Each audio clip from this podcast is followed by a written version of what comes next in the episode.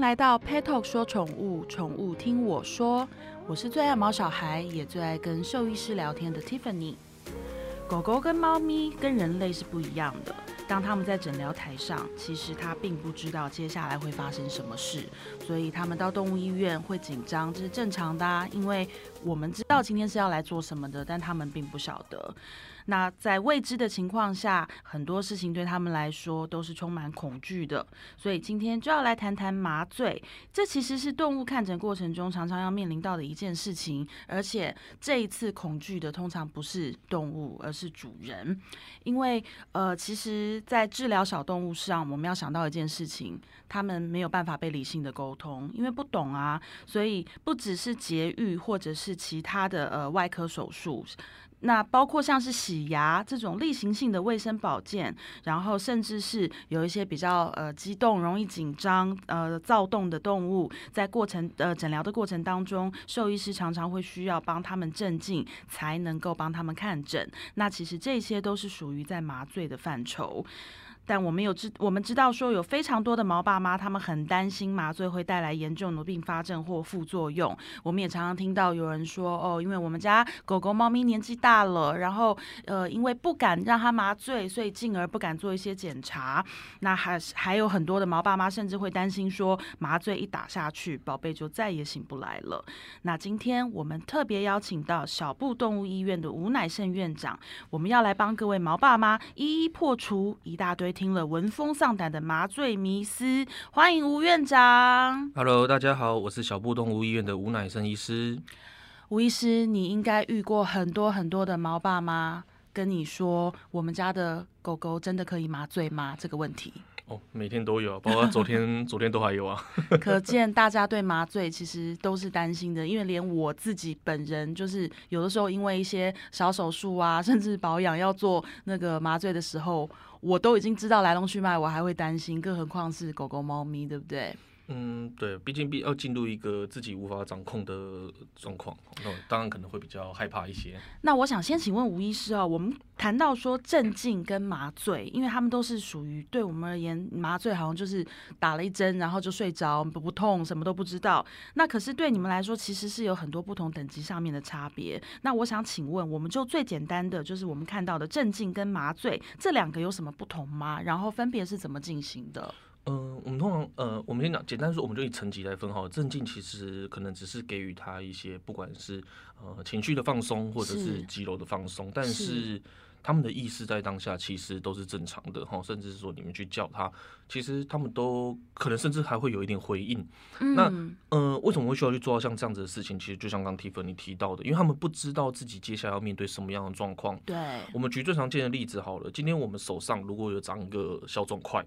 那有些时候我们人，我们在诊间可能我们只要忍耐一下，那医师用一点局部麻醉，然后我们就可以直接去做手术处理掉了。对，甚至不用上手术台，不用全身麻醉。所以很多事主在门诊的时候也会问说，那可不可以局部麻醉？没，抱歉，没有办法。嗯，因为他们动物他们不知道，他们一定不会乖乖的躺着或手伸出来让我们处理。所以这时候我们可能就会给予一些呃比较轻量的药物，哦，甚至有一些其实只是口服的情绪放松的事情，他们会对他们会进入到一个。有点像是喝酒喝呛了，哦，那种很飘很舒服的那种感觉的时候，但他们对于外界的反应其实就会比较，呃，反应不会那么大。那通常这种情况，我们是用在一些比较，呃，比较轻微的侵入式的状况，例如说只是细针采样啦，哦，或者是说一个冷冻治疗，或者是说甚至要做一些比较，嗯。然后，例如说，我们要从颈静脉放血，可能要放到两百五十到五百 CC。比如说输血的时候要使用的，对，我们可能就会以这样的方式来去做进行。对。那当然，今天如果我们要做的事情是手术，对，我们今天可能，例如说肚子里面有长东西，我们要把肚子打开，那这样子很显然镇静可能就不够了，是，我们就会需要用麻醉，哦，就是要让他整个到失去意识，是，然后整个身体我们。呃，让他是完全放松的状态，我们才能去做这件事情。那麻醉简单来说。呃，大家可能都听过，可能会分成简单的气体麻醉、嗯液体麻醉这样子的东西。那简单来讲，就是一个是液体麻醉，就是用打针的方式，然后我们打到身体里面，让它去作用。气体麻醉呢，就是透过吸入的方式，然后让麻醉药进入到身体，来达到它生效的状况。嗯，那大家最常说，的就是这年头，大家一定都很常会很多人来问说，哎，你们医院有气体麻醉吗？嗯，好，那当我想这年头，呃，气体麻醉应该算标准配备了啦，应该没有医院没有这个东西。嗯，那但是。你说气体麻醉一定就比较安全吗？其实并不一定。好，事实上并不一定。我们药物其实有分非常非常多种。从气体麻醉，它的好处是因为它是用吸入的，然后它同时它只透过肺脏去代谢，它不会经过肝脏或肾脏。所以通常一些年纪大的时候，如果他们肝肾方面有问题的时候，诶，气体麻醉它是不用去增加额外的肝肾负担的。对。那它的代谢也比较快，恢复比较快，所以通常它会作为我们。呃，麻醉的时候首选的一个维持药物，但事实上还是偶尔会碰到，他可能对气体麻醉的药物他反应不好，哦，甚至或者是说他可能才吸入一点点，他就进入到低血压的状态，这种也会有。对对，所以很多时候我们其实可能甚至就会变成是气体麻醉合并着液体麻醉两个东西搭配去做使用，甚至如果他反应真的不不好的话，那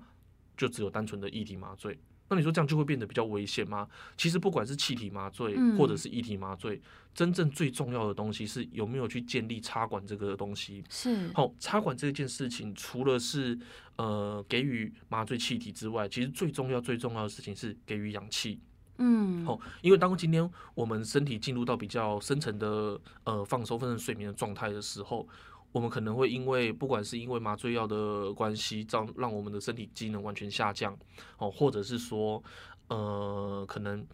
呃，身体真的是有一些状况，哦，心肺功能上面有一些情形，那让达到氧气没办法好好的交换，这个时候呢，慢慢的我们身体会进入到缺氧的状态，你只要有这根插管。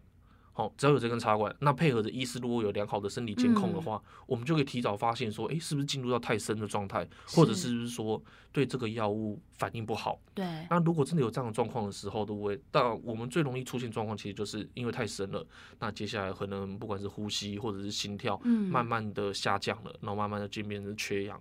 那这时候我们其实就可以透过人工的给予氧气，嗯，或者是说有一些比更高级的一些用先进的麻醉站以电脑的方式去控制，嗯，来达到氧气的功率，至少先解决不要缺氧。嗯，那同时呢，我们在等待麻醉药物的退，它效力的退掉，嗯，那我们让身体慢慢恢复到一个安全的状态。所以其实最重要最重要的是有没有去插管，反而呃气体麻醉或液体麻醉这两件的选择反而是其次。这件事情会有麻醉医师来去做评估，但是不管什么事情，好，有有些时候你可能会看到，呃，有些医生可能只单纯用面罩去罩住，这样的方式在前期诱导去做放松是可以接受的，但是如果说今天进入到深层的麻醉的时候是不 OK 的，嗯，好，还是会需要建立到插管，这样才能确保动物的安全。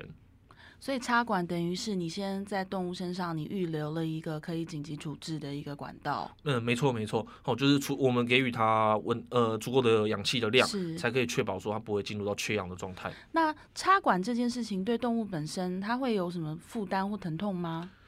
呃，插管的话，它其实就是从我们的喉头从声门中间直接插进去了，所以难免哦，有它跟那个我们的声门其实会有一点点的摩擦。嗯，所以最常见的状况就是，我想很多爸爸可能都有经历过，就是今天他们去结扎、去洗牙回来之后，对前可能前半天或许会出现一点咳嗽的状况。哦，那其实可能就是因为他喉头有一点受到摩擦、受到刺激才会出现的反应。但是通常这个状况。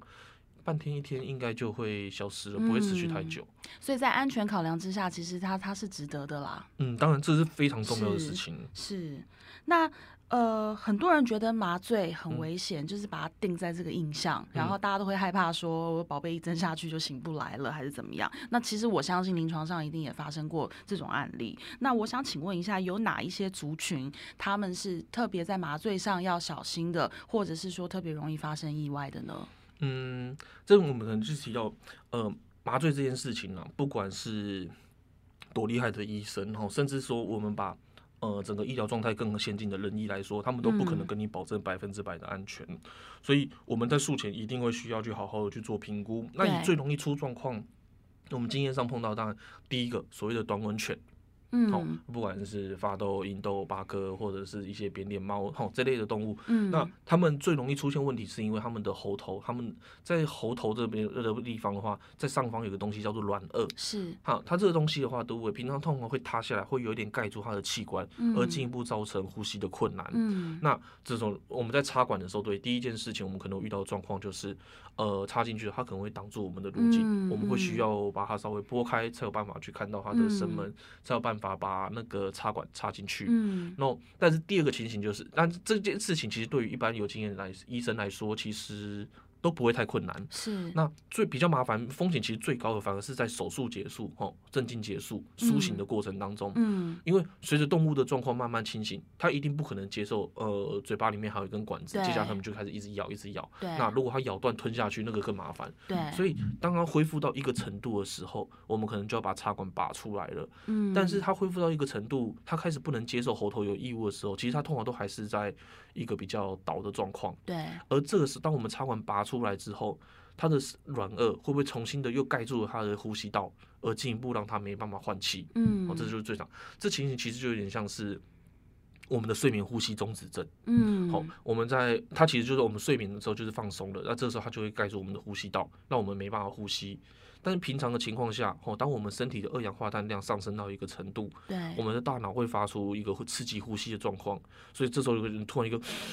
一个很深的呼吸，好，然后就就赶快把氧气吸进去。但是今天动物它们是处于因为药不管是药物还在恢复的状态下，它可能功能还不完成，对，所以这个机制就消失了。所以他们呢，他们就会在这个时候，他们会从轻度的缺氧，然后因为没有呼吸，继续让它重新的灌入氧气，就进入到中度到重度的缺氧，然后之后就可能就昏迷，然后最后就发生意外了。所以，呃，短吻犬是我们最常见的一个状况。是。那当然，例如你知道还有没有什么其他的准情形呢？那我想各呃大家可能都听过所谓的麻醉过敏。对，那确实有没有可能用麻醉过敏这种？对，这个东西确实可能存在。你今天呃，不管从我们日常生活当中，可能对海鲜、对花生、对什么东西过敏，嗯，那到对药物的过敏，麻醉药到过敏，当然其实也是有可能，嗯，但相对来说，其实这件事情发生的几率其实没有那么高啦。那这时候我们我呃有些时候我在诊间我会听过有事主问我说，那是不是可以先做所谓术术前的麻醉测试？嗯，其实这件事情 怎么测试？我我我是蛮好奇嘛，所谓的麻醉测试到底是什么？测试失败了，然后呢？呃，在食物过敏源，当然它有一些所谓的测试方式，但是这个嗯至少这个在台湾没办法做了哈。是。那呃那麻醉过敏当然是打看看吗？但是这个其实很危险啊！哦，今天没有这个东西，真的很多药，就像我们怎么知道我对呃药物过敏？对，我可能就吃完药物之后，我的头就肿起来了，我就开始出现一些很很严重的症状，我们才会知道。所以这些东西其实真的都是遇到了才知道。对，所以那我们怎么去避免这件事情呢？其实两个，第一个是呃麻醉，我们医师医师端的部分的话，我们在所有的药物，我们永远都不是说啊算好一个标准量就直接噗噗就全部打进去，我们其实都是慢慢给。因为我们在给的过程当中，对，我们要持续观察他们对动物的反应。哦，麻醉药不是麻醉，不是单纯的我们把针打进去而已。是，我们其实中间一直在看很多东西。这个可是，当然这件事情们，呃，一般事主端可能会比较无法感受到，但其实我们要注意的东西非常非常多。那第二个就是，如果他曾经发生过麻醉过敏。兽医师在这一次的麻醉结束之后，他一定会跟你讲说今天有发生什么样的状况，他可能对什么样的药物过敏，嗯，这就是所谓的病史。那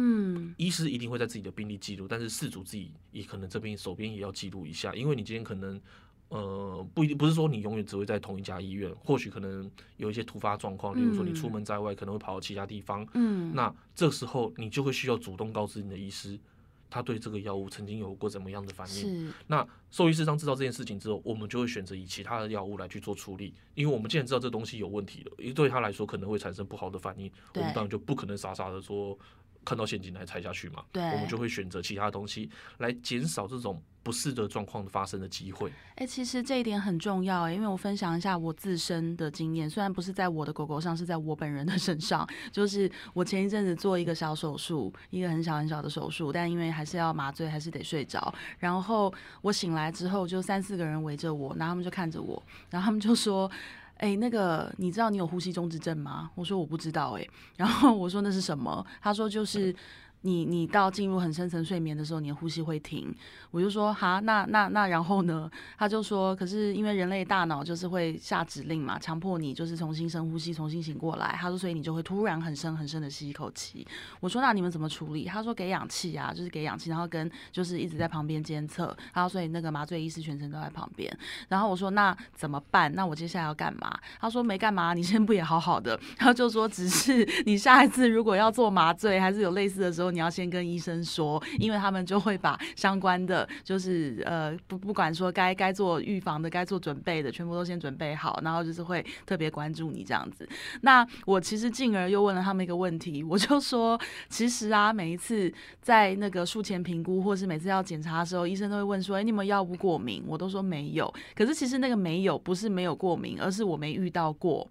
对，那说真的，我又不是一天到晚开刀，我又不是一天到晚吃一大堆药，我哪我们就没发生过啊？我怎么知道我我现在没有，以后遇到的时候会不会有？然后我就。真的，你知道我那时候麻药都还没退，我躺在床上，我就很认真的在跟护理师他们讨论这件事情。然后护理师就说：“所以啊，你就是要诚实的说啊，就是诚实的讲啊，然后就是你尽可能的把你想得到，你都要告诉我们啊。”他说：“哎呀，但是现在医学很进步，OK 啊，没问题的。”对。然后那我们套用到动物身上，其实这个工作是饲主的工作哦，因为狗狗它不会自己说：“哎，我上次那个喉咙痛痛的，我上次那个眼睛有肿，我有跟我妈讲，但我妈没理。”我就是狗狗不会自己发声，所以就是如果呃我真的也要提醒四主，你们家有毛小孩是呃有有曾经发生过什么样的情况，真的一定要就是先先跟医生说，因为毕竟没有人能预测毛毛小孩不会自己举手说，哎，我其实这里不太舒服，对，所以我们真的仔细观察还是很重要的。对，那吴呃吴医师，我想请问你有没有遇过有四主就是呃。觉得自己很懂手术，然后觉得他养过一百只狗，身经百战，然后他就会跟你说，呃，在开刀的时候啊，我家的狗一定要用这个药、那个药、那个药，有没有遇过这种来点菜的？嗯，有很长，其实通常就是呃，大部分的事主可能就是说，我家的动物一定要气体麻醉。嗯，那嗯，当我们为了好沟方轻方便沟通，我们当然说 OK 没问题，但实际上但是。呃，其实所有的麻醉状况，当然我们插管一定会做。前面我们提到它的重要性。那但其实麻醉当中什么药物的选择，这其实都是现场有麻醉医师来做判断。嗯，例如说他今天就已经心跳太快了，那你还坚持要给他呃。可以让他达到麻醉，但是却会让心跳加速的药物吗？那这样子事实上只会无那个无意义的去增加他的心脏的负担，那反而容易出状况。所以，呃，相信你的麻醉医师，他我们会在术中当中，我们会配合着良好的生理监控，我们中间会监控血压、血氧。呼吸状态，好，包含他的心电图，包含他呼出来的二氧化碳，这些东西都可以去有效的去帮助我们了解他现在处于怎样的状态。那随着手手术的状况的进行，他现在需要怎么去做调整，那个都是我们随时要去做判断的。嗯，这一点我也要告诉毛爸妈，因为我真的坚信一件事情，就是全世界除了你之外，最关心你的动物健康的人，真的就是你的家庭兽医师了。尤其是在手术台上，就是正在帮他操刀，正在就是做。做做他的呃手术的那位医师，他是全世界当下除了你以外。真的大概就是最希望他好好的醒来，然后平安无事的人，对，要不然他会有很大的 trouble。所以就是呃，医疗本身是复杂的，然后尤其是我们一般人在用药，然后在一些呃经验上面，我们当然绝对绝对都不如兽医师。所以我也呃真的要跟毛爸妈呼吁，就是说呃，因为我们其实遇过很多要到动物医院呃，就是进行点菜服务的续主，然后我们也遇。过说有四组来咨询我们说，哦，他的兽医师建议他怎么样怎么样，那我们的看法是什么？对我们通常都会回说，我们的我们不能有看法，因为 Pet Talk 不是兽医师。对，那但是其实呃，我们最终都还是告诉大家说，相信你的兽医师。当然你可以多咨询几位，对，多咨询几位不同的兽医师，你可以寻求就是不同的意见，然后再去呃跟他们讨论评估。但最终最终，我真的要提醒的是，不要自己当医生，因为那风险是很大的，即便说，呃，你呃有很你觉得说，以前我的狗狗也是怎么样啊，以前我养的那只猫咪也是怎么样啊，可是真的每一个个体是不一样的。那尤其是麻醉，大家既然会担心它，既然很多人都觉得它是有风险的，那在这个呃。当风险的这个状况的面前，我们真的更需要谨慎面对，因为这并不是说呃吃错一颗药，还是说吃这个药没效，我们换吃别的，没有这么简单，好不好？所以呃多跟兽医师讨论，然后也不要把麻醉想的太恐怖，就是现在的设备跟现在的仪器。坦白来讲，呃，在 Pet Talk 工作之前，我可能真的也是属于很害怕的那一群。可是，在 Pet Talk 工作这几年，因为真的跟呃走访过许多动物医院，然后跟很多很多专业的兽医师都聊过，那我。真的要很肯定现在的医疗技术，然后还有兽医师他们肯一直去进修，一直努力的去挖问题、找答案，然后当然这些最终全部都是回馈在我们的毛小孩身上。对，所以呃，大家不要把麻醉想的太恐怖。然后今天我们也谢谢小布动物医院的吴医师来跟我们聊一聊这个，其实大家心里面听到都会觉得嗯，应该要了解一下，因为 maybe 总有一天会用到的资讯。对，那其实我们因为时间有限，我们还有很很多很多没有聊完，但是我会在努力的跟小布医师在我们跟对我每次都叫他小布医师 比较顺，对我们会在跟小布动物医院的吴医师对简称小布医师来好好的聊一聊我们在麻醉这块上还有什么要小心的，然后我们能够多提供什么资讯让宝毛爸妈更放心。那今天就谢谢吴医师喽，好，谢谢 Tiffany，谢谢大家，好，谢谢大家，拜拜，拜拜。